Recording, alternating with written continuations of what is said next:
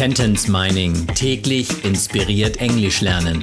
Der Podcast, der Satz für Satz eine englische Geschichte ergibt. Eine Produktion der Language Mining Company.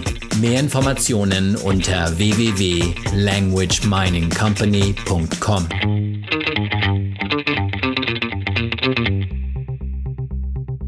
Satz Nummer 6 aus der englischen Kurzgeschichte für Kinder.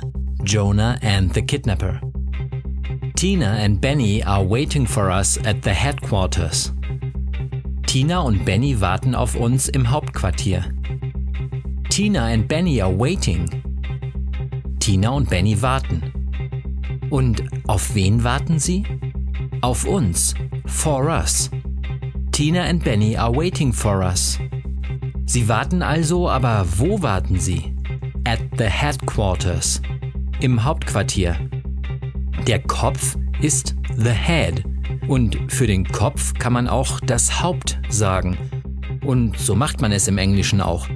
Das Hauptquartier, the headquarters.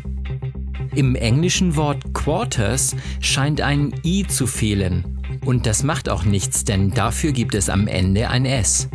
So wird das Hauptquartier zu the headquarters.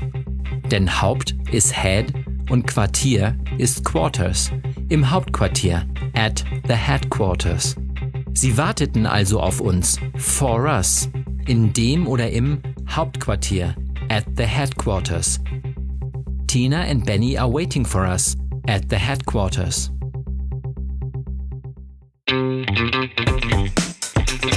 Sentence Mining täglich inspiriert Englisch lernen.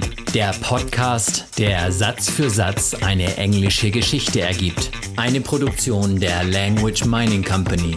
Mehr Informationen unter www.languageminingcompany.com.